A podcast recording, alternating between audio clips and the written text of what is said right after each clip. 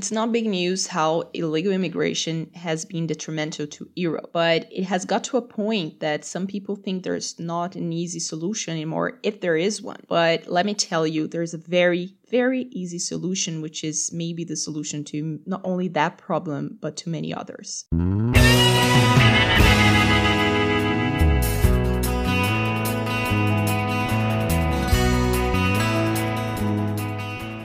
My brilliant solution to that revolves around money or not given money. I can't get my head around the fact that the European government is still giving money to illegal people, people that are doing illegal stuff. I guess people are focusing too much on the consequences, things like rape rates increasing or inbreeding. I've been reading about a big problem in the UK about inbreeding in Pakistani communities. Apparently, it's a common thing, it's a cultural thing, as they like to say and guess who pays for treatment for kids with disabilities coming from inbreeding? Taxpayers, the NHS. So let's say you should educate people, you should let them know how bad it is. But it will cost money, it will cost time, and maybe after 10, 15 years, nothing has changed or very little. The thing is, during this process, these guys are getting money and they are getting free money. They don't really need to do much about it.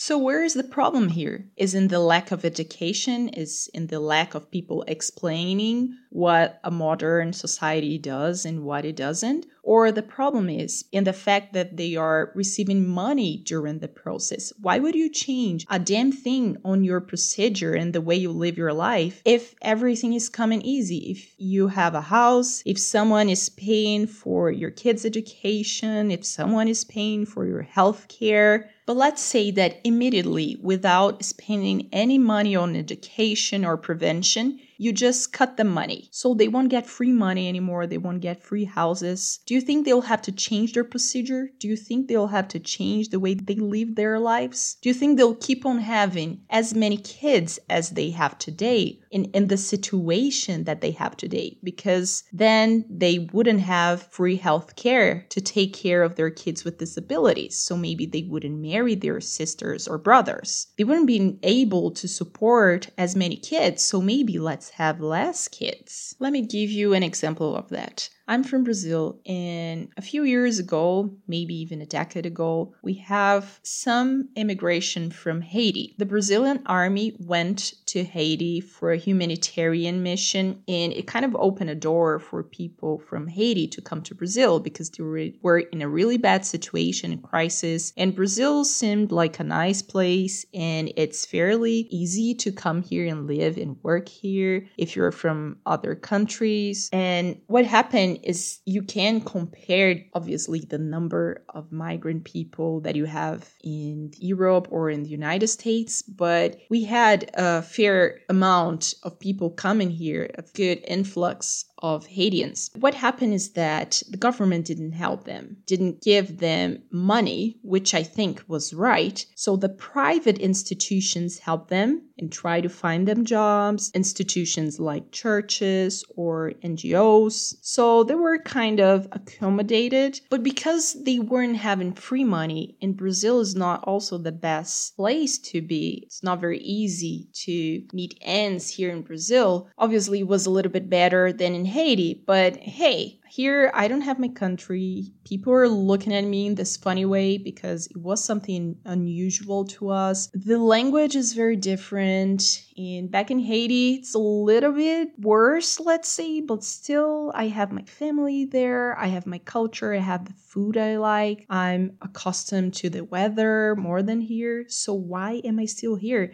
And that was what happened. People start questioning if it was still a good deal to be here. And most of them, I would say 95% of them, and I'm saying that straight out of my head because I don't see people from Haiti anymore on the streets. So I'd say the majority of them left. They came back to Haiti or even they went somewhere else. I'm not sure, but I don't see them here anymore because it wasn't good enough for them to remain here. You have to give a good incentive for migrants to migrate because it will definitely be better in their own countries. So you have to have a very big incentive for them to leave. And that is exactly what the European government is giving them. It's giving so much financial aid that is better for them to live there than to go back to their countries. If you cut the money, if you cut the money, and that's very easy, very fast to do, things will change.